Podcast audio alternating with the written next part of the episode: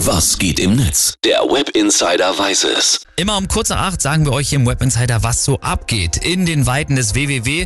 Und heute wird ordentlich diskutiert über das 69-Euro-Ticket. Das soll quasi der Nachfolger des 9-Euro-Tickets werden. Das ist ja ein voller Erfolg und sorgt jetzt auch für so ein Umdenken. Ne? Der öffentliche Nahverkehr muss günstiger werden.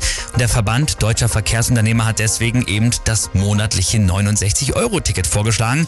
Ist natürlich eine Steilvorlage für Gags, aber auch für ernsthafte Diskussionen. Und die schauen wir uns jetzt mal ein bisschen genauer an. Mickey Beisenherz, der schreibt zum Beispiel dazu, 69 Euro Ticket ist das schon wieder so ein versautes Malle-Lied. Und Boxnude ergänzt dazu noch, na, dann kann man ja auch davon ausgehen, dass das 69 Euro Ticket in Würzburg verboten wird, weil es da natürlich zu anstößig klingt.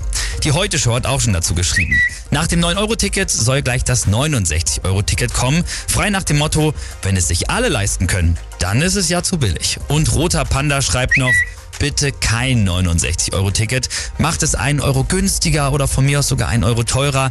Ich will mir nur nicht vorstellen, wie die ganzen lustigen Typen das Ticket am Schalter mit einem Augenzwinkern bestellen. Ja, kann ich mir auch gut vorstellen.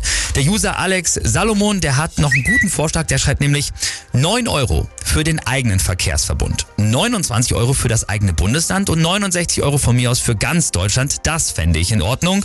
Und Michael Lühmann, der hat noch eine gute Kritik hier am Ende, der schreibt nämlich, ein Land, das klimafeindlichen Flugverkehr und Diesel subventionieren kann, aber mit Spitzenstift rechnet, um aus einem 9-Euro-Ticket ein 69-Euro-Ticket zu machen, hat Begriffe wie Zeitenwende und Klimakatastrophe in seiner Bedeutungsbreite noch nicht begriffen, Armut übrigens auch nicht.